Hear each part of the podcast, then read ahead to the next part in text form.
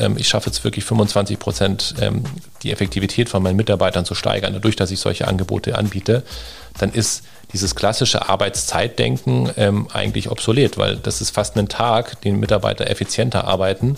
Ähm, das bekommt man gar nicht hin, wenn man die Leute jetzt einfach nur acht Stunden immer da am Tag rumsitzen hat und darauf guckt, dass sie möglichst lange rumsitzen.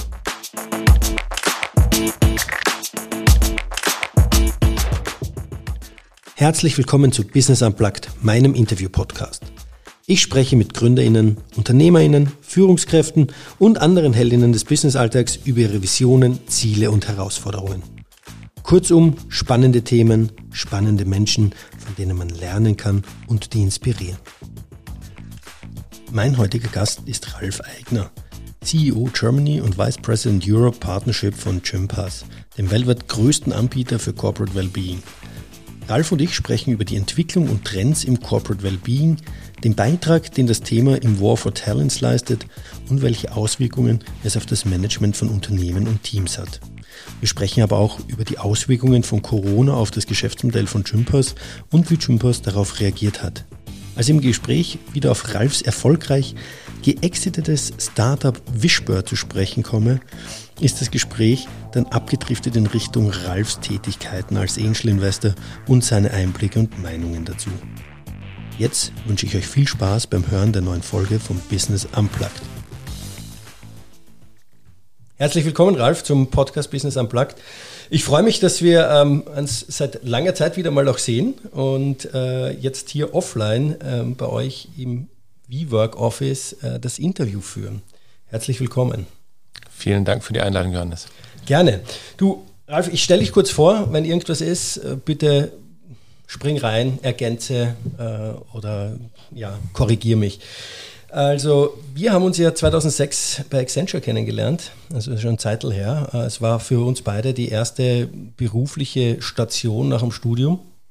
Und danach haben, unsere, haben sich unsere Wege wieder getrennt und wir haben ähm, unterschiedliche äh, Karrieren eingeschlagen. Und ich finde, bei dir war es eine ganz eine spannende. Du warst kurzzeitig noch einmal nach Accenture auch noch mal weiterhin in der Beratung, bist aber mhm. dann ähm, mit deiner Frau nach Mexiko gegangen mhm. und äh, ihr habt dort Wishbird äh, gegründet, ein Unternehmen, das man vielleicht, bitte korrigiere mich, aber so ein bisschen mit das Unternehmen wie Jochen Schweizer nur Südamerikas vergleichen kann. Richtig.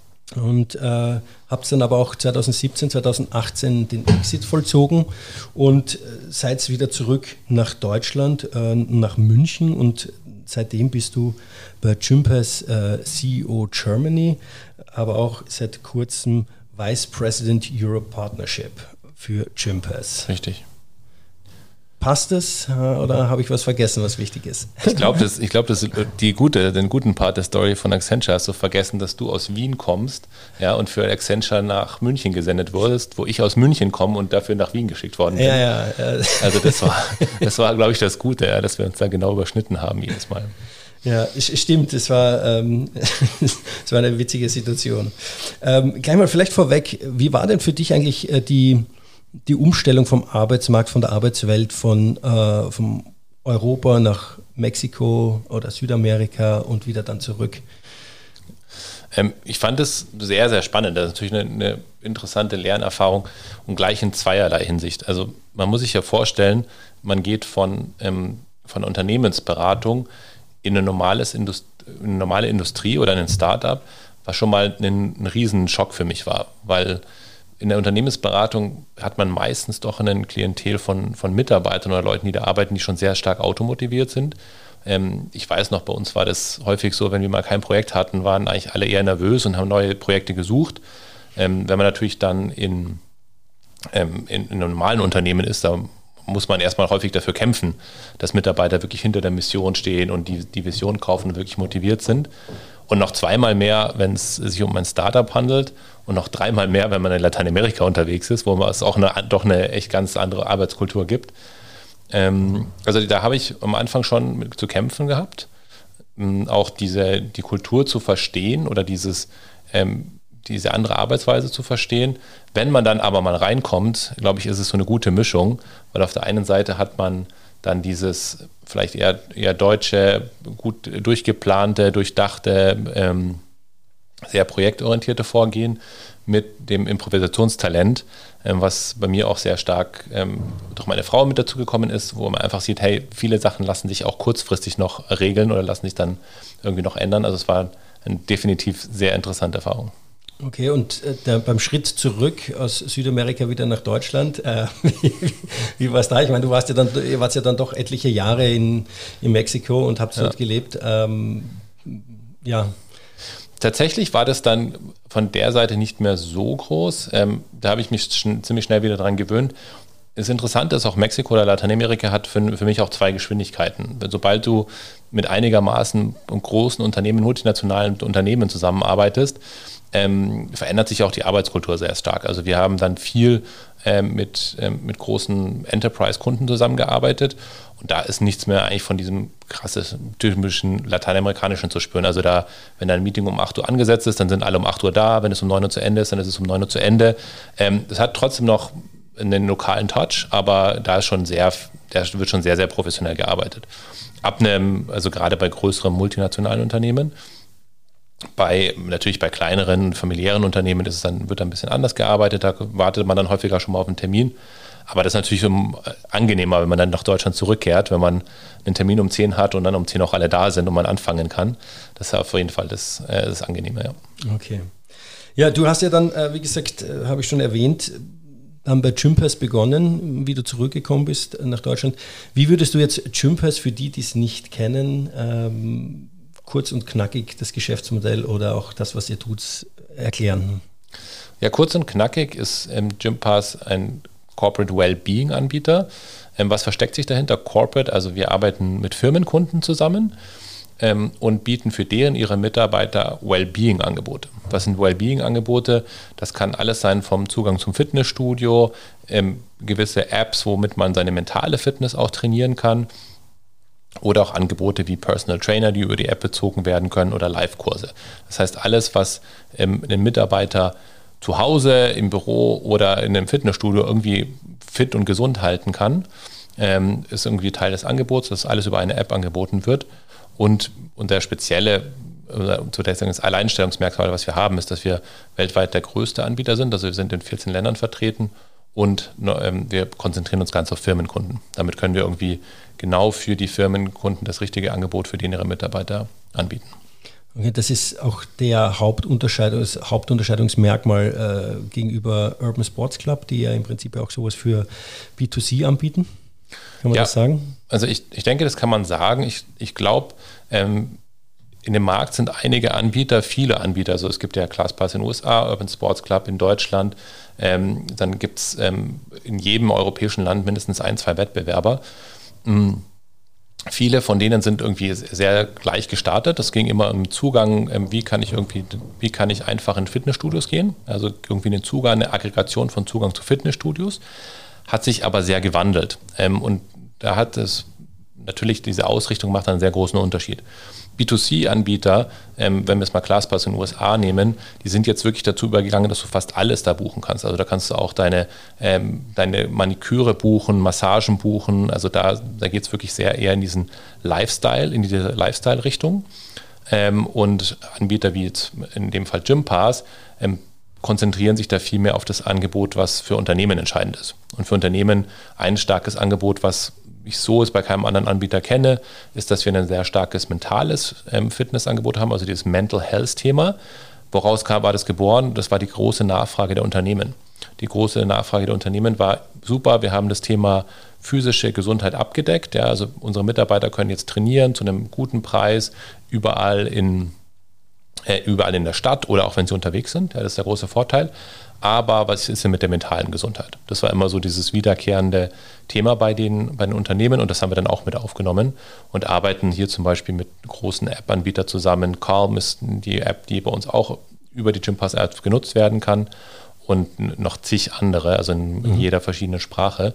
Und das ist, glaube ich, so der große Unterschied, wie sich der Markt einfach unterschiedlich entwickelt hat. Du hast es jetzt schon angesprochen, äh, die physische Gesundheit, aber auch die mentale Gesundheit. Wie hat sich dieses Corporate Wellbeing ähm, entwickelt über die Zeit in den letzten Jahren? Ähm, von, ich meine, es war ja schon immer irgendwie äh, ja, sag ich mal, äh, äh, Sport im Unternehmen, Unternehmenssport etc. hat man irgendwie versucht, aber es hat von meinem Gefühl viel stärker zugenommen, auch wahrscheinlich auch durch die Startups, dass die äh, solche Sachen anbieten wollen, durch äh, Generation Y und Z, dass das einfach äh, viel intensiver nachgefragt wird. Wie ist da die, die Entwicklung von deiner, aus deiner Sicht gewesen? Also ich, ich glaube, dass wir, dass sich da sehr viel getan hat. Ich glaube auch auf der gleichen Seite, dass wir wirklich erst am Anfang stehen. Ich glaube, wir fangen, wir fangen gerade erst an, an, dass Unternehmen wirklich darüber nachdenken, was sie den ihren an Mitarbeitern, Mitarbeitern anbieten wollen. Ähm, ich, ich finde den Vergleich immer ganz interessant. Also auf der einen Seite ist es nichts Neues. Ja? Also wenn man wirklich mal zurückschaut und dann schaut man auf Konzerne wie äh, Allianz oder Hypo Vereinsbank ist ein großer Kunde von uns, auch, auch ThyssenKrupp zum Beispiel im Ruhrgebiet. Äh, die haben früher schon sehr, sehr viel für ihre Mitarbeiter getan. Also wir wissen, dass es Stahlkonzerne gibt oder äh, Pharmakonzerne, die Fußballmannschaften eigene betrieben haben. Die haben eigene Wohnungen gebaut für ihre Mitarbeiter, die haben Krankenhäuser gebaut für ihre Mitarbeiter, die haben ganz natürlich irgendwelche Sportangebote gehabt, also mit Sportplätzen. Ähm, ich weiß, ich war einmal bei E.ON, habe da gearbeitet auf einem Projekt, die hatten, die haben ein, ein super äh, Segelangebot ja, auf dem Baldeneysee. Und das hat immer, eigentlich hat es schon gegeben. Ja, das ist jetzt nicht unbedingt was Neues, aber es war natürlich immer schwieriger umzusetzen oder beziehungsweise nur wirklich für große Unternehmen umzusetzen. Ähm, wo denke ich, geht es jetzt hin? Ich denke, es geht dahin, dass, ähm, dass dieser War for Talent, der schon immer diskutiert worden ist, schon 25 Mal, ich glaube, als wir angefangen haben 2006, ja, da, da ging es schon darum, irgendwie War for Talent und es wird schwieriger, Mitarbeiter zu rekrutieren der ist jetzt wirklich voll durchgeschlagen. Ja, ich glaube, dass es für Mitarbeiter immer noch gehalten ein ausschlaggebender Faktor ist, aber nicht der einzige. Bei Weiben nicht mehr der einzige. Und es ist viel, viel wichtiger wird, was ist denn eigentlich ähm, auch die Mission des Unternehmens, was, wie viel Flexibilität bietet mir denn das Unternehmen an und was, wie zeigt mir denn ein Unternehmen auch, dass es sich wirklich um mich kümmert. Also dieses, ähm, dieses, dieses Geborgenheit ist vielleicht ein abgedroschenes Wort oder ein schwieriges Wort für ein Unternehmen zu sagen, ein Unternehmen soll für Geborgenheit oder für Sicherheit sorgen. Aber ich denke doch, dass das äh, ein starkes Bedürfnis von Menschen ist, irgendwie sich da wertgeschätzt zu fühlen, ähm, sich irgendwie aufgehoben zu fühlen und auch solche Leistungen nachfragen. Und äh, Gesundheit ist eines von diesen Leistungen, aber generell auch einfach mehr von ihrem Unternehmen erwarten und von ihrem Arbeitgeber erwarten. Ähm, an Leistungen, die der die da zur Verfügung gestellt werden. Ja. Und das geht bestimmt ähm, weit, weit über das raus, was es aktuell gibt. Einfach weil es, was es aktuell gibt, viele Gesetzesvorgaben sind. Ja. Also ich meine, im Endeffekt setzen ja Unternehmen da eher das um, was gesetzlich vorgegeben ist und werden eher in diese Richtung getrieben oder wurden eher in diese Richtung getrieben. Und den großen Trend, den ich jetzt eigentlich sehe, und das fängt bei, bei großen ähm, Tech-Startups an oder bei großen Tech-Firmen an und zieht sich durch diese ganze Startup-Welt auch, und kommt es auch bei den traditionellen Unternehmen an, ist, denke ich, äh, das Thema, dass sich mit, dass sich Unternehmen da neu orientieren müssen und wirklich überlegen müssen, was sind denn eigentlich die, diese Benefits, die wir, ähm, die wir anbieten wollen, die wir anbieten müssen, auch um, um unser spezifisches Klientel von Mitarbeitern, die wir bei uns haben wollen, ähm, um uns dafür attraktiv zu machen. Hast du da ein Beispiel äh, von euren Kunden, wenn du in den Gesprächen bist, wo die dann sagen, okay, wir haben uns jetzt da Gedanken gemacht und wir sehen, äh, das ist das, was wir anbieten müssen, weil wir für die Mitarbeiter, weil das die Mitarbeiter fordern, ähm, was irgendwie vorher ja nicht, nicht auf der Tagesordnung gestanden ist? Ja, es, es gibt da verschiedene Beispiele. Also ein, generell, also ein sehr, sehr breites Beispiel ist dieses Thema ähm, Mobilität, also zum Beispiel ähm, das Thema Jobtickets ähm, versus Firmenwagen, dass es wahnsinnig viele Unternehmen, wenn, mit, wenn ich jetzt mit HR-Direktoren spreche, wahnsinnig viele Unternehmen das äh, erzählen, dass halt aus ihren Unternehmen sehr stark diese Nachfrage kommt, hey, wir wollen irgendwie äh, Mobilität, wir wollen irgendwie ein Verkehrsticket, ähm, hier in München ist irgendwie ein MVG-Ticket und in Berlin das äh, Berliner Ver Verkehrsbetriebe-Ticket. Ähm, das merke ich bei meinen Teams, das merke ich aber auch, oder höre ich von vielen ähm, ähm, Personaldirektoren, also dass da, also einfach mehr Flexibilität gefordert ist. Früher gab es halt den Firmenwagen und darum dreht sich irgendwie auch in der Presse noch alles, was ist mit dem Firmenwagen. Stand ja jetzt erst da, dass äh, Siemens, ich glaube Siemens ist die ganzen Firmenwagen abschaffen möchte. Ja. Genau, und das ist, und Siemens geht ja auch da sehr, ähm, sehr voran. Ja. Die wollen sich jetzt digitalisieren, haben gesagt, das Firmenwagen-Thema brauchen sie eigentlich nicht mehr. Und ich glaube, das sieht man sehr viel. Ähm, ein Positivbeispiel auch, was, ich, was wir gesehen haben, ähm, ein großer Versicherungskonzern aus Hamburg, ähm, die haben wirklich sehr, sehr stark bei ihren Mitarbeitern nachgefragt, was wollen die denn oder was wollt ihr denn haben? Haben dafür auch einige Preise bekommen, weil sie wirklich innovativ da in das Unternehmen reingehorcht haben, um zu verstehen, was denn diese Benefits sind, ähm, die, das, die die Mitarbeiter haben wollen. Für uns war es jetzt gut, dass äh, Bewegung mit dabei war. Also äh, die haben dann auch äh, diesen Bewegungsbenefit für alle Mitarbeiter auch mit eingeführt. Aber das, das ist eigentlich so dieses das Thema, was man jetzt immer mehr hört. Okay. Und ähm, wenn wir jetzt ein bisschen auf, auf Startups gehen, ähm, da ist ja auch dieses Thema, wird angeboten, die Leute können sich aussuchen, was sie machen. Also wenn ich mir jetzt hier, wir sitzen hier äh, im Viva-Komplex in München, da gibt es Yoga, ich weiß nicht, was es noch alles für Angebote gibt. Die Mitarbeiter können das alles nutzen. Ähm, wie stellt man sicher in einem Startup auch, dass dann, sag ich mal, das nicht ausufert? Ja, ich meine, das muss ja auch irgendwann irgendwo gearbeitet werden. Das ist Wellbeing, ist alles schön und gut, aber irgendwo muss ja auch die Wertschöpfung betrieben werden. Ähm, das ist ja ein, hat ja komplett neue Herausforderungen hinsichtlich ähm, Führung von, Unter äh, von, ja. von Mitarbeitern. Wie, wie, siehst du das? Ähm,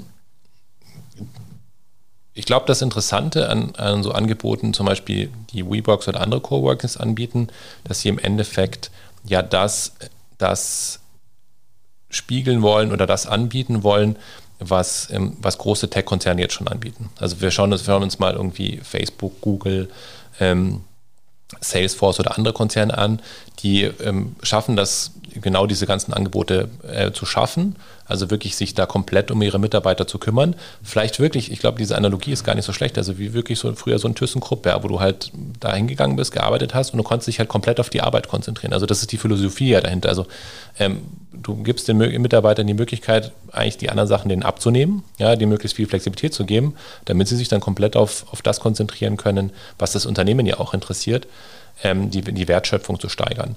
Und das funktioniert auch tatsächlich. Also da gibt es ja viele Studien dazu, ähm, die es ist, da hängt dann immer davon ab, wenn die Studie, die du liest, aber wo irgendwie diese, diese Wertschöpfung und die Wertsteigerung irgendwie zwischen 15 und 25 Prozent liegt. Das heißt, wenn ich das jetzt schaffe, ja, gehen wir mal davon aus, ähm, ich schaffe jetzt wirklich 25 Prozent ähm, die Effektivität von meinen Mitarbeitern zu steigern, dadurch, dass ich solche Angebote anbiete, dann ist dieses klassische Arbeitszeitdenken ähm, eigentlich obsolet, weil das ist fast ein Tag, den Mitarbeiter effizienter arbeiten. Ähm, das bekommt man gar nicht hin, wenn man die Leute jetzt einfach nur acht Stunden immer da am Tag rumsitzen hat und darauf guckt, dass sie möglichst lange rumsitzen und möglichst lange auf ihrem Hintern äh, sich quasi Platz sitzen vor ihrem Schreibtisch. Ja. Ähm, ich glaube, das ist so das wichtigste Erkenntnis dass ein Mitarbeiter nicht dann effizient ist, wenn er möglichst lange auf seinem Schreibtisch hintern sitzt, sondern ähm, wenn er irgendwie das wirklich sein komplettes Potenzial entfalten kann. Aber das bedeutet ja auch, dass, dass er es möchte. Und das bedeutet auch, dass er überzeugt ist von dem oder es liebt, das zu tun, was er tut. Äh, ja. ja. und dass, ähm, dass man die Leute irgendwie hinter, die, hinter das Ziel des Unternehmens kriegt oder die Vision, sage ich mal, verkörpert. Dann ähm, wie, ich stelle einfach jetzt mal plump die Frage, ich meine, ihr wart ja am Anfang auch, auch relativ klein. Wie habt das ihr bei Gympass gemacht? Oder du dann? Mm, ich, ich glaube, die Mission ist schon das richtige Stichwort. Ich denke, ähm, bei uns haben wir es so gemacht, dass wir das laufend messen. Also wir messen wirklich laufen und es ist, früher war das monatlich, jetzt machen wir es zweimonatlich. Wir messen, wie äh, engaged, also wie überzeugt sind unsere Mitarbeiter von, von der Firmenphilosophie. Und ähm, das ist ein Fragebogen, das über ein Tool verschickt wird, was, was wir wirklich irgendwie alle zwei Monate erheben. Und da können wir dann anhand so NPS-Scores auch sehen, wie überzeugt ist denn das Team oder jedes verschiedene Team auch ähm, überhaupt von dem Unternehmen und auch von der Mission. Das hat einen sehr, sehr starken Einfluss dann, weil man sich dann angucken kann, okay, was sind denn die Themen oder was sind auch die Themen, woran es noch hakt. Ja, weil da, genau in solchen Momenten identifiziert man dann auch die Themen, wo man vielleicht schon gut ist, ja, da kann man noch besser werden, oder wo man, wo es, wo man nicht so gut ist und damit, um dann da, nachzuschärfen. Ich glaube, das ist ähm, das ganz Wichtige, immer diesen, diesen Finger am Puls zu halten. Und für mich ist tendenziell dieses Missionsthema sehr, sehr wichtig. Ich glaube, ähm, viel zu stark wird noch darauf Wert gelegt, was denn, ob das Stellenprofil jetzt 100% auf die Erfahrungen ähm, der Person schon passt, also dass man im besten Fall die genau diese Erfahrungen mitbringt um den Job, der jetzt ausgeschrieben ist, machen zu können. ähm, wir legen da, wir machen das eigentlich 50-50. Also wir haben ähm, 50 Prozent ist bei uns Kultur, also passt die Person zu unserer Kultur, zu unserem Unternehmen, zu dem, was wir sind, und 50 Prozent passen die Fähigkeiten dazu. Und ähm, die Tendenz geht eher dazu, dass die Kultur eigentlich wichtiger ist als die Fähigkeiten, weil die Fähigkeiten, die jemand mitbringt, die funktionieren in der statischen Welt. Ja, also wenn sich jetzt das Jobprofil die nächsten fünf Jahre nicht ändert, ist natürlich, dann will ich natürlich die Person einstellen, die die besten Fähigkeiten mitbringt, weil der kann den Job am besten machen. Wobei ich in fünf Jahren wahrscheinlich auch jemanden, der noch nicht ganz da ist, bei 80 Prozent, das ist, die letzten 20 Prozent noch beibringen könnte. Also wenn man jetzt mal von diesen Fällen ausgeht.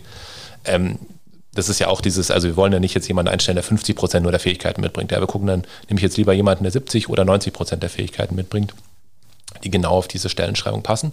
Und dann ist das Kulturthema eigentlich das Wichtigere, weil die Stellen sich ändern, ja, die, die Umgebung ändert sich ähm, und es ist uns eigentlich wichtiger, dass die Leute flexibel sind, an das Unternehmen an sich glauben und dann auch neue Rollen aufnehmen können, ähm, die vielleicht ganz anders sind als ihre Stellenbeschreibung, für die sie eingestellt haben. Praktisches Beispiel, äh, das kennen wir wahrscheinlich alle aus dem Corona-Umfeld. Ähm, wir waren ein Anbieter, der eigentlich komplett davon gelebt hat, dass Leute physisch ins Gym gehen können. Ja? Ähm, das ist ähm, mit April, April, Mai, ähm, eigentlich März schon, ja. Ähm, ich spreche es auf europäischer Ebene, aber für die deutsche Ebene im März äh, 2020 komplett eingebrochen. Das heißt, es gab keinen Zugang mehr zu Fitnessstudios. Ähm, so, wenn wir jetzt ein Unternehmen gewesen, das nur davon lebt, dass irgendwie nur Leute einstellt, denen ihr Job ist, ist irgendwie physische äh, Partner anzu, äh, reinzuholen oder mit denen zu sprechen und ähm, gar nichts anders denken kann, ähm, wären wir untergegangen, hätten wir nichts machen können. Was haben wir stattdessen gemacht? Also wir haben halt ein Team, was sehr stark hinter der Mission steht und wir haben gesagt, okay, was ist denn unsere Mission? Wir wollen Leute aktiv bekommen. Und wenn die Mission ist, Leute aktiv zu bekommen, dann ähm, kann das natürlich auch zu Hause stattfinden. Das heißt, wir haben mit allen unseren Partnern gesprochen und haben mit denen Live-Kurse angeboten. Ähm, Live-Kurse im Sinne von Videokursen, die du dann zu Hause stattfinden kannst. Oder wir haben angefangen, ein Netzwerk von, von Personal Trainern aufzubauen, weil es auch wieder eine Möglichkeit ist, von, von überall zu trainieren. Ja, also hundertprozentig mit unserer Mission allein. Natürlich ist die Person, ähm, die jetzt eingestellt war, äh, zum Beispiel vor Ort Maßnahmen bei Unternehmen zu machen, ähm, der, der Jobprofil in Summe gab es einfach für die letzten 18 Monate so quasi nicht. Aber die konnten keine Aktivierungsevent mehr bei Unternehmen vor Ort machen. Aber wenn die Leute ähm, von der Kultur dahinter stehen, dann ist es nicht, dann ist es nicht das Problem, weil diese Fähigkeiten lassen sich ja transferieren und äh, wir haben die dann für andere Themen eingesetzt. Ähm, Du hast ja gerade jetzt, sag ich mal, äh, den Ball ganz schön zugespielt, das ganze Thema Corona. Äh, Einbruch, keine äh, Fitnessstudios mehr offen, keine Sportanlagen, sei es Kletterhallen, sei es äh, Fußballplätze etc., alles geschlossen. Ähm, ihr habt ja davon gelebt. Äh, wie stark hat euch jetzt, klar, du hast jetzt gerade beschrieben, ihr habt die Mitarbeiter umgeschult äh, oder die haben sich selber umgeschult, äh, Autodidakt, wie auch immer, um andere Sachen auch online, äh, off, also online anbieten zu können. Aber wie hat sich das Thema Corona generell auf euer Business ausgewirkt und ja, was waren so die, die wichtigsten Hebel? Ja, also das Interessanteste war, was ich ja schon beschrieben hatte, dass wir ähm, uns sehr stark an der Mission orientieren konnten. Dass wir gesagt haben, okay, wie lässt sich denn die Mission in der, neuen, in der neuen Welt umsetzen? Wie, wie, wie ist denn eure Mission? Vielleicht. sehr gute Frage. Sehr gute Frage. Jetzt schau, schauen wir mal, ob du sie ja. hier drinnen hast.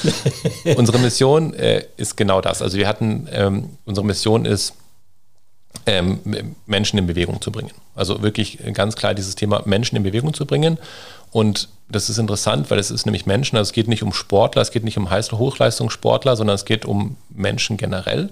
Und in Bewegung zu bringen heißt auch, dass es alles, alle, jede Art der Bewegung sein kann. Das heißt ja nicht, dass ich, also wir sprechen nicht nur Leute an, die ins Fitnessstudio gehen, haben nie nur Leute angesprochen, die ins Fitnessstudio gegangen sind oder nur Sportler oder wollen irgendwie Sportler zu mehr Performance ähm, äh, treiben. Ja, das ist ja dieses klassische Thema, warum ich normalerweise nur ins Fitnessstudio gehe, sondern ähm, unser Ansatz war immer sehr ganzheitlich gesagt, wir wollen eigentlich schaffen, dass Leute, die bis jetzt nicht oder wenig Sport machen, mehr Sport machen oder im besten Fall Leute, die gar keinen Sport machen, dazu kommen, dass sie irgendwie in Bewegung kommen. Ja, wobei Sport auch schon wieder weit ist, weil ähm, es reicht auch, wenn du gehst, gehst, wie du schon gesagt hast, Klettern, Schwimmen, ähm, ähm, Radfahren, ähm, was auch immer für Bewegungsmöglichkeiten es gibt.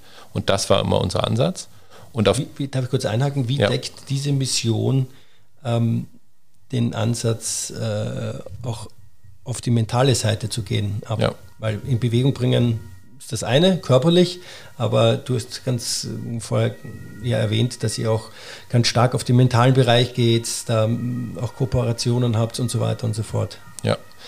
Wenn wir jetzt über Corona sprechen, war das vielleicht dann, das war das Interessante, weil das uns eigentlich dann die zweite Welle war. Also während der ersten Welle von Corona haben wir gesagt, okay, wie können wir dieses Bewegungskonzept umsetzen auf eine in eine digitale Welt, also eine komplett digitale Welt, in einer Welt, wo ich physisch nicht mehr ähm, in, in, ein Fitnessstudio gehen kann, in ein Sportstudio gehen kann, um, mein, um meine Bewegung zu haben. Und das war das Erste. Und also da haben wir quasi auf, auf unsere, auf die Mitarbeiter gehört, um zu verstehen, okay, was können wir denn anbieten, was funktioniert. Und im zweiten Schritt, und das war die zweite Welle, haben wir gesagt, okay, jetzt lass uns mal richtig reinhören bei den Unternehmen. Was wollen die, die Unternehmen denn? Und dieses Reinhören war eigentlich, wenn du so ein High-Growth-Unternehmen bist, dann ähm, war das Reinhören, das war jetzt nicht, ähm, nichts, was uns groß überrascht hat. Die haben immer schon Wellbeing nachgefragt und die haben immer schon dieses ähm, mentale Thema nachgefragt, bloß wir hatten nie den Fokus oder nie die Zeit, uns wirklich damit zu beschäftigen. Und wir haben dann wirklich über die ähm, über diese Zeit, über diese, die ersten Wochen haben wir uns komplett neu beschäftigt damit, dass wir das alles digital bekommen. Und danach haben wir uns dann wirklich mit unserer Mission beschäftigt und haben die Mission erweitert.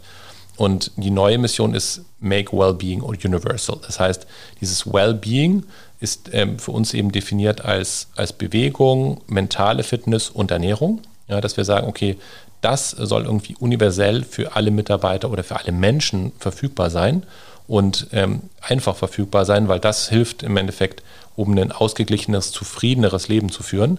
Und das macht aus, aus unserer Sicht eben Leute auch einfach zufrieden und glücklicher, wenn man es so will ähm, wenn ich halt irgendwie diesen Ausgleich geschaffen habe zwischen, ich bewege mich, ich tue was für meine mentale Gesundheit und ich habe auch irgendwie einen, einen Ansatz, wie ich mich mit meiner Ernährung auseinandersetze, was auch immer das ist. Also da arbeiten wir halt mit Ernährungscoaches und Ernährungs-Apps und so weiter zusammen. Da gibt es auch schon wieder so viele Ansätze, dass wir da nicht mehr machen können, als irgendwie uns, uns gute Partner und gute andere Partner reinzuholen, ähm, was wir auch an der Stelle gemacht haben. Okay, jetzt. Ich habe dich jetzt vorher unterbrochen. Wie gesagt, es war ja die Frage hinsichtlich, wie hat sich äh, Corona, die Pandemie auf äh, euer Business ausgewirkt. Äh, du hast begonnen und kamst dann auf die, ähm, äh, auf die Mission und dann bin ich dann reingesprungen. ähm, ja, vielleicht können wir da nochmal kurz, äh, kurz ansetzen. Also wie gesagt, ihr habt ja ich versuche es nochmal zu wiederholen, die Mission, Leute in Bewegung zu bringen, jetzt auch natürlich das ganze Thema mit Mentalen und ihr habt euch da ein bisschen umgestellt. Aber es, euer, euer Business hat ja in der Vergangenheit doch sehr stark davon noch gelebt, dass du im persönlichen Kontakt oder ihr im persönlichen Kontakt mit äh, den Leuten aus den Unternehmen, mit den äh, HR-Direktoren, äh, mit ja, wem auch immer im Unternehmen, ja. der dafür verantwortlich ist, äh, um das vorzustellen, um die Bedürfnisse aufzunehmen und so weiter und so fort. Also dies, euer Sales-Prozess war ja schon bis zu einem gewissen Grad physisch, würde ich jetzt mal behaupten. Ähm, ja. Das ist ja komplett, einerseits komplett weggebrochen, weil viele Firmen haben die Leute ja gar nicht, andere gar nicht mehr hineinlassen, beziehungsweise die Leute auch nach Hause geschickt. Und andererseits ähm, gab es ja auch gar nicht mehr die Möglichkeiten, ähm, das, dass das, was ihr anbietet, den Mitarbeitern noch äh, zur Verfügung zu stellen. Ja. ja? Ähm, also vielleicht unterteilen wir es mal in, in zwei Ebenen. Ja, also ich denke, es gibt zwei Ebenen. Das erste ist die, äh, die Ebene, was für einen Service können wir zur Verfügung stellen?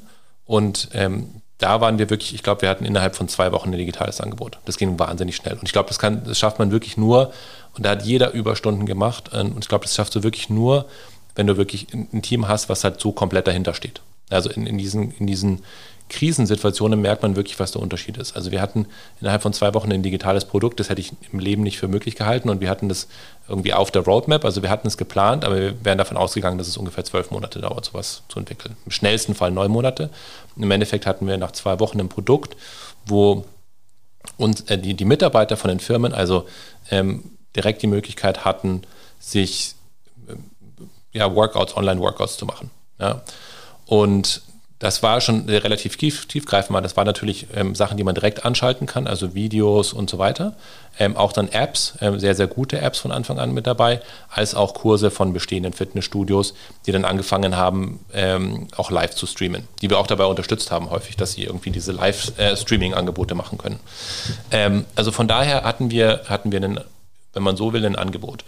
Und das hat uns auf der anderen Seite wahnsinnig viel auch im, im Vertriebsprozess geholfen oder auch wieder auf der Unternehmensseite geholfen, weil die Unternehmen hatten ja dasselbe Problem. Also ein Unternehmen, was ja schon erkannt hat, dass die Gesundheit der Mitarbeiter wichtig ist ähm, und deswegen mit Gympass zusammenarbeitet und jetzt aber alle Mitarbeiter nach Hause schicken muss, ähm, hat natürlich, das, das, Problem ändert sich ja nicht, sondern es wird sogar noch verschärft.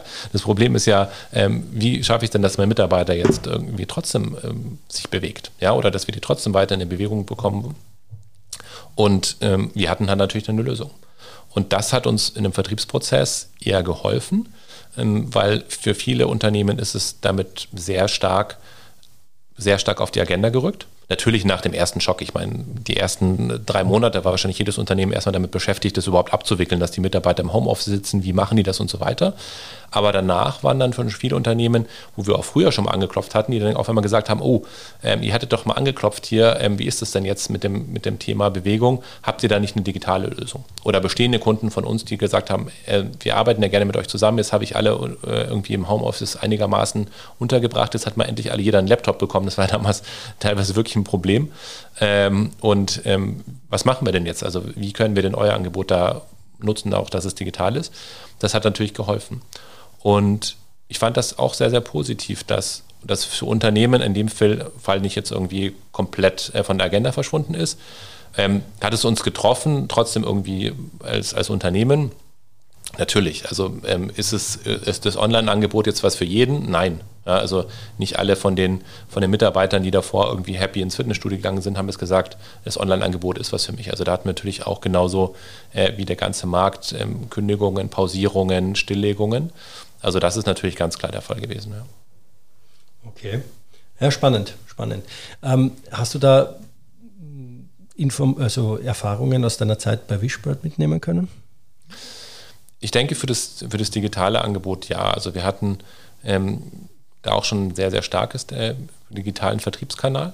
Ähm, wir haben auch da schon sehr, sehr viel ähm, digitales äh, oder, oder Sales sozusagen aus dem Inside Sales gemacht.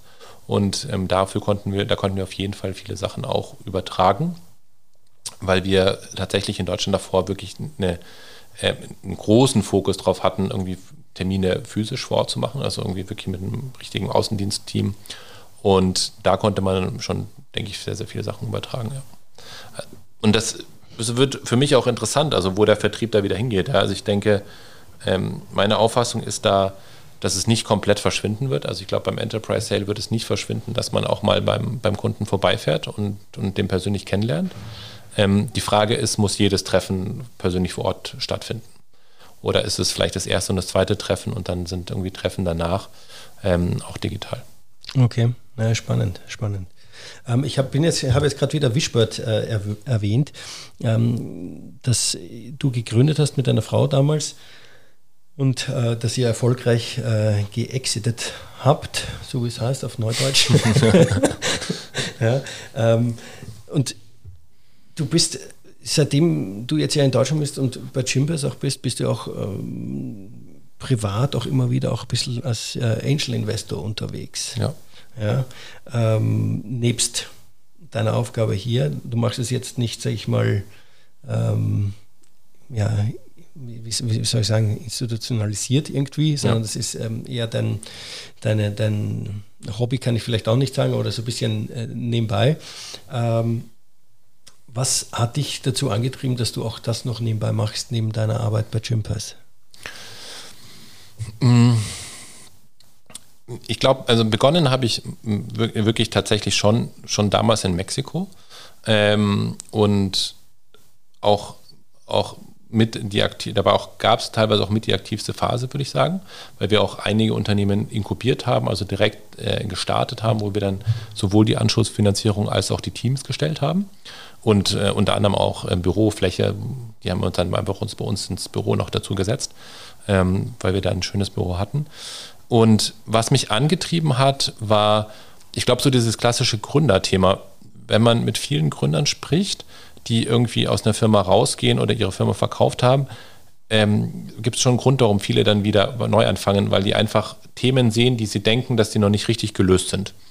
Und ähm, bei mir war das bei Wishbird so. Das war, ich fand dieses Thema Erlebnisse, Erlebnisse ähm, einfach buchbar zu machen, ähm, oder zu noch mehr, also diese Erlebnisse wirklich in die Masse zu bringen, einfach wahnsinnig spannend. Und das fand ich damals nicht richtig gelöst. Deswegen haben wir Wishbird gegründet. Ähm, war übrigens eine von vielen Ideen. Also wir hatten irgendwie zehn Ideen und haben uns dann eine Liste gemacht und, und sind dann im Endeffekt bei rausgekommen, das ist das, was, was wir jetzt, wo wir uns auch am meisten für motivieren können. Ähm, und danach die fast alle Mitgründungen oder, oder Unterstützungen waren, weil ich das wahnsinnig spannend finde, wenn man Unternehmer kennenlernt, die an irgendeinem Thema arbeiten, wo man denkt, hey, das ist doch super, dass sich da mal jemand mit auseinandersetzt und äh, das mal lösen will oder das mal neu anpackt oder das mal neu irgendwie von einem neuen Blickwinkel betrachtet oder häufig auch einfach äh, in die digitale Welt bringt.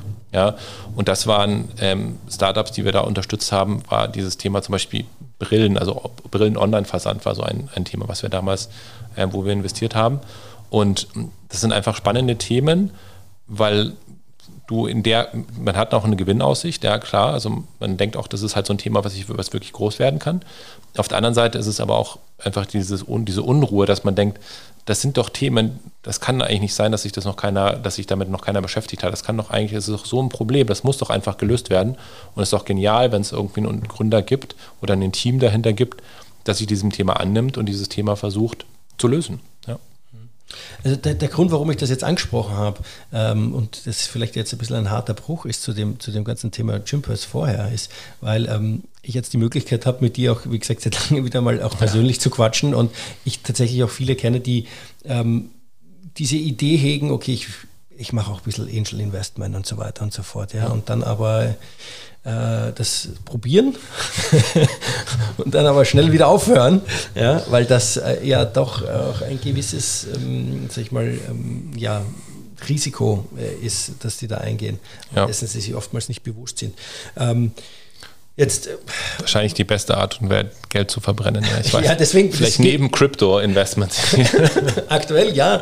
Ähm, ja, aber dies, ähm, das, daher die Frage, ähm, was siehst denn du, wo denn viele sich, ich weiß nicht, ob du auch Bekannte hast, die ja. das sich denken und, und, und, und probieren äh, und dann irgendwie auf die Nase fallen. Ähm, wo siehst denn du meistens das Problem? Oder was, was waren deine Learnings da hinsichtlich, wie du begonnen hast, Angel Investor zu sein? Das, äh, ja. Ich meine, ich glaube 80 Prozent oder so, so von solchen Investments äh, äh, sind ja Reinfälle. Also ich glaube, der Disclaimer vorweg ist, äh, mein, mein Rat ist immer, investieren nicht als Angel. Es sei besser kein Angel Investor. ähm, Guter Rat eines Angel Investors. Sei kein Angel Investor, man kann sehr, sehr viel Geld dran verbrennen. Also, Scherz beiseite, ist es wirklich so, dass Angel Investment natürlich in ähm, ein Hochrisiko-Investment ist. Ich glaube, das muss man sich bewusst sein. Ähm, wie du es richtig gesagt hast, Johannes, 80 Prozent aller Startups gehen pleite ja, oder werden nicht am Markt erfolgreich sein. Gerade, ähm, und das ist gerade relevant für Angel-Investoren, weil Angel-Investoren ja normalerweise in einer sehr, sehr frühen Phase einsteigen. Das heißt, du hast vermutlich ein Team, das vielleicht gerade die Idee hat, im Idealfall schon einen Prototyp, in den wenigsten Fällen schon reale Umsätze also für reale Umsätze meine ich jetzt irgendwie alles, was, was, was über was irgendwie unter 100.000 Euro oder sowas im Jahr liegt. Ja, also da kann man bei, bei vielen so kleinen Umsätzen kann man ja eigentlich gar nicht davon sprechen, dass es da schon wirklich einen, diesen berühmten Product Market Fit gibt. Also dass man wirklich sagt, hey, die haben jetzt eigentlich schon einen richtigen Markt gefunden. Das heißt, ähm, man investiert in einer Phase, wo, wo ich 90, also man, man investiert eigentlich gegen die Wahrscheinlichkeit. Ja, die Wahrscheinlichkeit liegt irgendwie bei 80 Prozent, dass die Firma, in die du investiert, pleite geht. Und du investierst eigentlich dagegen und denkst, oh, ich bin aber schlauer als der Markt äh, oder ich bin aber, ich kann diese Wahrscheinlichkeit ähm, diese Wahrscheinlichkeit schlagen. Ähm, die Wahrscheinlichkeit ist immer noch besser als Lotto zu spielen. Ja, vielleicht ist das der Grund, warum ich damit angefangen habe. Und äh, ich denke auch, dass ähm, ich kann aber verstehen, dass es, dass es viele wahnsinnig spannend finden, weil das Thema natürlich ist, wenn es eins, wenn man bei einem von diesen Startups mit dabei ist, ähm, dann kann es auch sehr, sehr profitabel sein, weil die Bewertungen auch da sich mal verhundertfachen oder für, für tausendfachen, also wo man wirklich dann äh, das Mehrfache von seinem, von seinem eingesetzten Geld auch wieder zurückbekommt. Ähm, was ist daher der Tipp oder was war sozusagen mein Learning? Ähm, ich habe am Anfang wahrscheinlich so den genau den Fehler gemacht, den alle machen. Man setzt halt irgendwie auf zwei, drei Startups, ähm, wo man denkt, man kennt sich in einem Markt aus oder es sind irgendwie Freunde oder Bekannte oder es gab sonst irgendwie einen Kontakt und ähm, setzt dann eigentlich zu viel Geld ein. Ja, und setzt dann eher Geld ein oder mehr Geld ein. Und ähm, das kann dann gut gehen, muss aber nicht gut gehen. Also meine Erfolgsquote aus den meinen ersten drei Startups waren, zwei sind pleite gegangen und eins gibt es noch und das ist einigermaßen erfolgreich. Aber das ist, also so zwei Drittel ähm, waren, war ein komplett Totalverlust. Ähm, was war dann die Gedanken, die ich mir dann gemacht habe, ist, okay, was, was kann man denn anwenden? Also was kann man denn analog anwenden? Ähm, wie, kann, wie könnte man es denn besser machen? Und ähm, das ist ehrlich gesagt auch noch mein, mein Weg gerade, den ich verfolge oder den ich versuche, ähm, auch mit, mit Freunden und Bekannten irgendwie umzusetzen, ist, dass man einfach in, wenig, in mehr Startups investiert. Also dieses klassische Portfolio-Theorie, dass ich sage, ähm, statt ich mir ein, zwei aussuche und hoffe, dass da einer davon ein ähm, Gewinner ist, ähm, warum nehme ich nicht das Geld und, und splitte das und, und investiere in 20 oder im besten Fall 50 Startups mit sehr, sehr kleinen Tickets. Das ist jetzt nicht immer so leicht, ähm, weil das sagt sich natürlich leichter, als es ist, weil erstmal muss man diese 50 Startups finden und dann müssen die auch erstmal akzeptieren, dass man so ein kleines Ticket macht. Aber ich könnte mir schon vorstellen, ähm, dass es in diese Richtung immer stärker reingibt. Es gibt immer mehr Angel-Netzwerke, äh, die sowas auch ermöglichen. Es gibt auch immer mehr Startups, die sowas ermöglichen. Und ich denke, wenn man Angel Investment vernünftig betreiben will, dann muss man es eigentlich so betreiben. Also dass man wirklich sich vornimmt, ähm, ich möchte eigentlich nicht in ein, zwei Startups, weil das irgendwie der Cousin von, von meiner Freundin ist, investieren, mhm. sondern ich möchte ähm, in, in eine, eine ausreichend große Anzahl an Startups investieren. Und ich glaube, ausreichend große Anzahl liegt wahrscheinlich irgendwo 20 oder mehr, ähm, um auch wirklich diese Diversifizierung hinzubekommen, um damit auch dann wirklich einigermaßen eine, eine Wahrscheinlichkeit zu haben, ähm, die jetzt nicht irgendwie bei, bei, bei nur 10% liegt, dass auch, dass auch mal was bei rauskommt. Wie, wie kriegst du als ähm, Einzelperson, das jetzt der keine Organisation im Hintergrund hat, äh, wie kommst du zu deinem Dealflow? Ja, oder dass du einfach deine Pipeline füllst? Ja. Ähm, da gibt es da gibt's jetzt irgendwie die, die verschiedensten Methoden. Ähm, es gibt, glaube ich, in jeder größeren Stadt gibt es irgendwie Angel-Netzwerke oder Angel-Abende, wo, wo man dann auch ähm, viele, viele Startups sehen kann. Ja? Ähm, ich glaube, das ist eine, eine Methode, die man auf jeden Fall machen kann. Es gibt auch in Deutschland ein Angel-Netzwerk, ähm, wo auch immer irgendwie Startups vorgestellt werden. Also da kann man auf jeden Fall immer, äh, immer wieder Unternehmen sehen. Mein persönlicher, ähm, mein persönlicher Ansatz ist jetzt eher, sich mit mit Gleichgesinnten zusammenzutun. Also wir haben einfach ähm, eine Gruppe gegründet von, von mehreren Angels, die halt schon häufig, die auch, wo wir teilweise in verschiedenen Konstellationen auch schon mal miteinander investiert haben und ähm, besprechen gemeinsam potenzielle, potenzielle Investments. Und das ist eigentlich so das, was mir bis jetzt am meisten gebracht hat, weil es ist nicht nur dieses Thema, ähm, an diesen Dealflow zu kommen. Ja, da da gibt es wirklich viele und ich glaube, wenn du bei LinkedIn sagst, du bist ein Angel Investor, dann bekommst du auch schon irgendwie wahrscheinlich zwei Deals die Woche oder sowas zugeschickt. Ähm, aber sich wirklich dann auch mit anderen Leuten auszutauschen und dann zu überlegen, ähm, was sind denn was sind denn auch Märkte, wo ich mich vielleicht nicht so gut auskenne, aber jemanden anderen habe, der sich da richtig gut auskennt. Also ich, ich kenne dich jetzt irgendwie als Supply Chain Experten. Ähm, wenn du jetzt ein Startup hättest und sagst, hey, das ist ein Supply Chain Startup mit diesem Thema, ähm, ich kenne mich da ein bisschen aus, ich denke, das ist gut, dann wäre das für mich irgendwie ein gutes Kriterium, um sich das dann genauer anzuschauen, dann vielleicht mit meiner Blick drauf zu gucken und ich sage, okay, ich habe jetzt da irgendwie drei verschiedene Leute mit verschiedenen Blicken, denen ich vertraue, draufblicken sehen und ähm, die denken, da ist was Vernünftiges drin, dann ist es wahrscheinlich ähm, was, was Sinnvolles. Ja. Okay. Äh, wenn, wenn du jetzt sagst, ähm, unterschiedliche Blicke drauf und bewerten, was sind denn die Kriterien, die du herziehst, wo du sagst, okay, das ist, das ist für mich als Investor wichtig, wenn ich jetzt sage, da steige ich ein. Ja? Ja. Ähm, was, wo, das, wo sagst du, okay, das ist vielleicht ja, auch meistens so, so ein Fettnäpfchen, wo man auch reinsteigt, wo man sich das überlegt, wenn man sagt, ich möchte investieren, was eigentlich gar nichts wichtig ist. Und weil man, weil man unerfahren ist, da aber den Fokus drauf legt, weil man glaubt, das ist es, genau, da muss ich jetzt drauf schauen. Und im Eigentlichen ist es was anderes. Ja. Ähm, ich glaube, es gibt, es ist schwierig, so diese harten Kriterien da auszufiltern. Ähm, ich kann nur sagen, was für, für mich die Kriterien sind und es ist auch nicht unbedingt in dieser Reihenfolge. Was, was für mich wahnsinnig interessant ist, ist das erste ist, äh, ist das Team, was dahinter steht. Also wirklich zu verstehen, ähm, wie gut eingespielt ist das Team. Haben die davor schon zusammengearbeitet? Ähm, nicht unbedingt von was für einer Uni kommen die. Also es ist nicht so, so, keine Ahnung, hat der schon PhD gemacht oder so. Es kann vielleicht häufig auch hinderlich sein, sondern wirklich eher zu verstehen, wie stark brennen denn die wirklich für dieses Thema. Also was ist die Story dahinter? Warum wollen die dieses Thema lösen? Ist es, weil sie einfach Startups cool finden und ein Startup machen wollen? Und dann bin ich normalerweise raus. Oder ist es, weil sie wirklich irgendwie für dieses Thema aus, aus irgendeinem bestimmten Grund wirklich brennen? Ja, weil, und das könnten die unterschiedlichsten Stories sein. Ja, das ist, kann familiär bedingt sein, das kann, weil sie das im Studium schon gemacht haben, das kann irgendwie zig andere Sachen sein. Ich glaube, das ist wahnsinnig wichtig, also dass da wirklich eine, eine richtige, diese, diese Passion dahinter steht. Ähm, das Zweite, was für mich wahnsinnig wichtig ist, ist das Thema, dass es ein Markt ist, der, wenn es erfolgreich ist, ausreichend groß ist. Und da, das schließt häufig dann irgendwie so diese klassischen, was immer so durchs Crowdfunding gegangen ist, also diese äh, irgendwelche Produkte aus oder sowas, irgendwelche äh, Spezialprodukte, wo man denkt, ach, das wäre ja cool, wenn man jetzt äh, irgendwie dieses, äh, diese Kühltruhe hat, die gleichzeitig auch noch Musik spielt und einen Flaschenöffner dran hat oder sowas. Also, was zwar Produkte sind, die irgendwie auf den ersten Blick cool sind, aber auf der anderen Seite auch nicht, ähm, jetzt irgendwie einen wahnsinnigen, wahnsinnigen hohen Addressable Market haben. Ich glaube, das ist schon wichtig weil man sich einfach dann irgendwann sehr schwer tut, ja, wenn, wenn, man, wenn der Markt an sich nicht groß genug ist. Und ähm, ja, und dann ist in der letzten, dann versuche ich natürlich immer noch zumindest irgendwie eine Expertise mit dabei zu haben, also dass ich den Markt an sich irgendwie verstehe. Ähm, ich habe zum Beispiel nie in Crypto investiert, also in kein einziges Crypto-Startup. Das ist für mich noch zu weit weg, also das, da, da verstehe ich das noch nicht irgendwie wirklich genau, was dann auch die Anwendung ist und wo der Nutzen dahinter ist.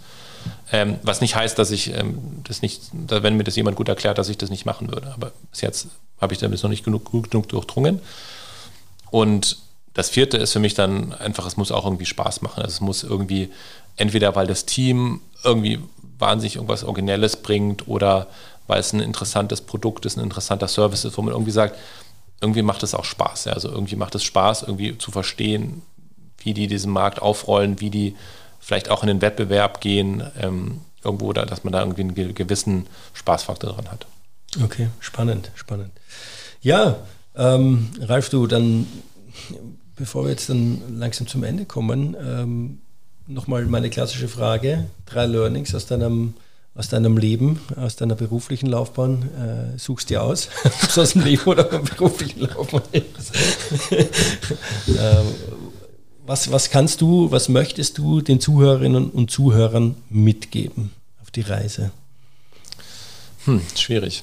Ähm, ich glaube, so das so eins der wichtigsten Learnings, ich meine, wir sind jetzt, sind jetzt beide knapp über 40. Ähm, so das wichtigste Learning eigentlich aus meiner Laufbahn ist, ähm, das Leben ist zu kurz, um irgendwelche Sachen zu machen, die keinen Spaß machen.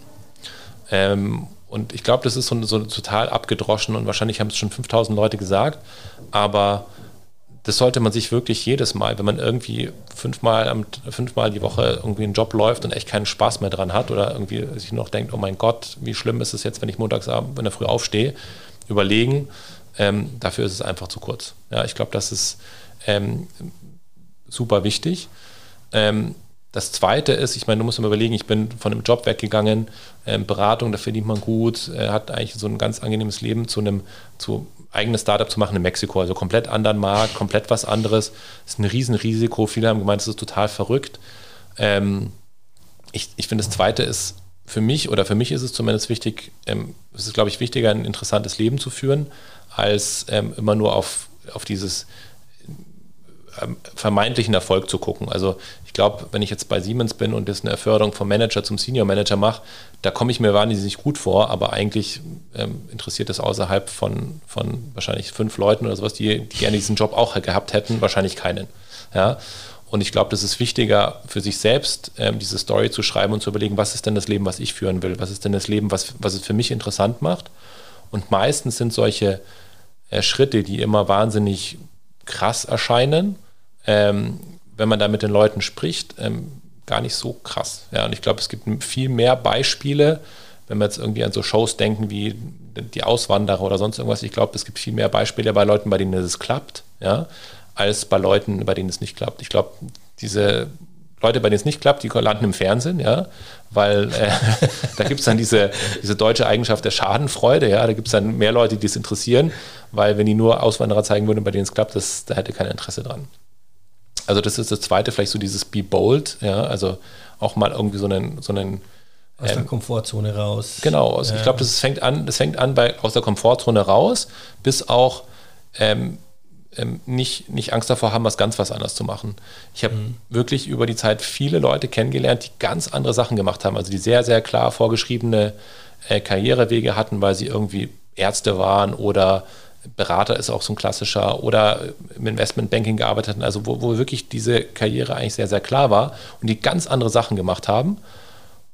Und die machen das ja nicht von heute auf morgen. Das ist ja nicht so, dass die jetzt einmal aufwachen und sagen, ach, ich möchte jetzt eine Würstelbude eröffnen, weil davor war ich irgendwie Investmentbanker. Das ist, passiert ja nicht. Ähm, sondern die haben sich da schon Gedanken drüber gemacht und fast alle von denen waren danach sehr, sehr glücklich, mit denen ich gesprochen habe. Fast alle, die diesen Schnitt hatten, waren danach sehr, sehr zufrieden und ich kenne nur wenige, die gesagt haben, nee, das habe ich irgendwie bereut. Also ich kenne eigentlich keine, der gesagt hat, er hat es bereut. Manche sind dann wieder zurückgegangen, haben noch was anderes gemacht, aber eigentlich haben alle, haben alle gesagt, ähm, das war eine, eine, eine, gute Erfahrung. Ich, ich glaube, also bei mir war es ja ähnlich. Ja. Also ich meine, ich habe mich ja dann auch selbstständig gemacht und ich habe mit zwei Kindern, äh, kleinen Kindern und so den Schritt zu gehen, haben auch ein paar sich, haben wahrscheinlich auch ein paar den Kopf geschüttelt.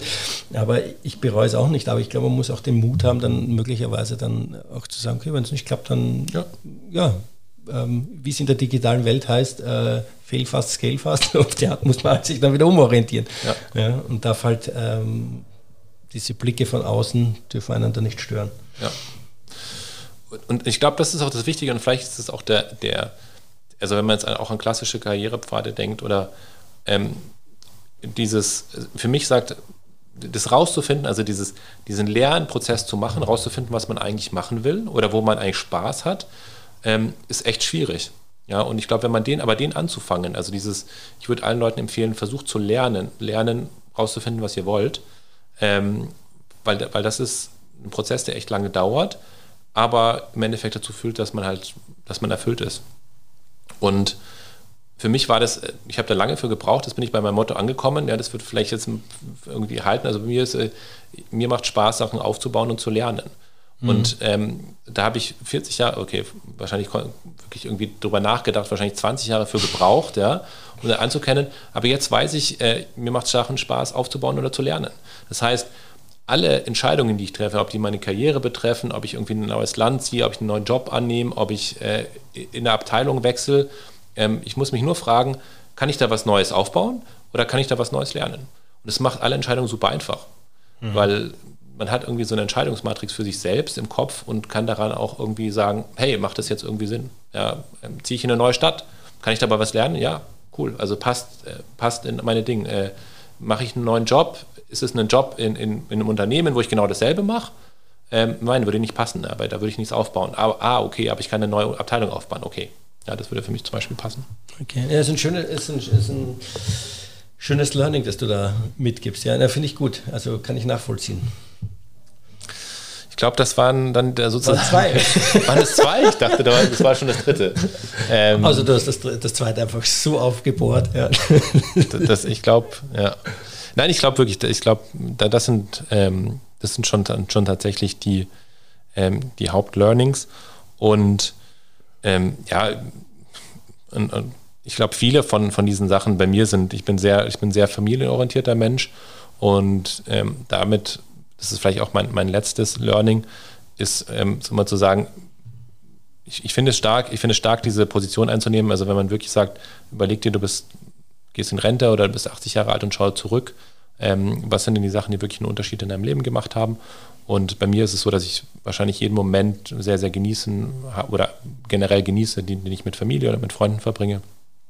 Und ich glaube, äh, das kann, kann nie schaden. Ja, ich glaube, das kann nie schaden, dass man sich da auch irgendwie erdet und, und dass man da irgendwie viel Zeit ähm, mit, mit, mit den Personen, die einem wichtig sind, ja, wer auch immer das ist, ähm, verbringt und wahrscheinlich mehr Zeit mit denen verbringen sollte, als man das eigentlich macht und auch wirklich aktiv diesen, diesen Raum sucht oder sich diese Zeit dafür nimmt. Okay, super. Ja, du, Ralf, herzlichen Dank fürs Gespräch. Finde ich super. War äh, herzlichen Dank auch für die Einladung. Ähm, und äh, wir haben jetzt noch vor, gegenüber mal aufs äh, Dach zu steigen, ja. auf, auf, das Fitnesscenter und da oben mal zu schauen, wie das da, wie das da oben läuft. Ist ja, glaube ich, auch ein, ein, äh, ein Partner von euch. Ähm, darauf freue ich mich jetzt und ähm, herzlichen Dank und ich freue mich, wenn wir uns bald wiedersehen. Ja, vielen Dank. Ich hoffe, du hast deine Sportsachen eingepackt. Dann äh, Schieb's direkt auf die Handelbank. Alles am Start. Super, Johannes. Gut. Danke, Ralf. Vielen Dank. Ciao, ciao. Ciao. Das war das Interview mit Ralf Eigner. Infos zu Ralf, Gympass und Wishbird findet ihr in den Show Notes. In zwei Wochen habe ich dann endlich wieder eine Frau bei mir zu Gast, nämlich Vanessa Kluge von Contron AIS. Und wir sprechen über Digitalisierung im Maschinen- und Anlagenbau und welchen Beitrag Contron AIS mit seiner Equipment Cloud dazu leistet. Reinhören lohnt sich auf jeden Fall. Gerade habe ich gesagt, endlich wieder eine Frau zu Gast und das liegt daran, dass es wirklich schwer ist, weibliche Interviewpartnerinnen zu bekommen. Und daher meine Bitte an euch alle da draußen, schreibt mir unter podcast.biopex.de oder kontaktiert mich über LinkedIn oder Instagram und teilt mir mit, wenn ihr potenzielle Interviewpartnerinnen kennt, die ich unbedingt kennenlernen muss und die ich zu einem Interview einladen soll. Ich freue mich darüber. Natürlich auch Männliche Interviewpartner und allgemeines Feedback sind herzlich willkommen. Danke schon mal im Voraus und ich freue mich, wenn ihr dann in zwei Wochen wieder mit dabei seid. Bis dahin alles Gute und viel Spaß.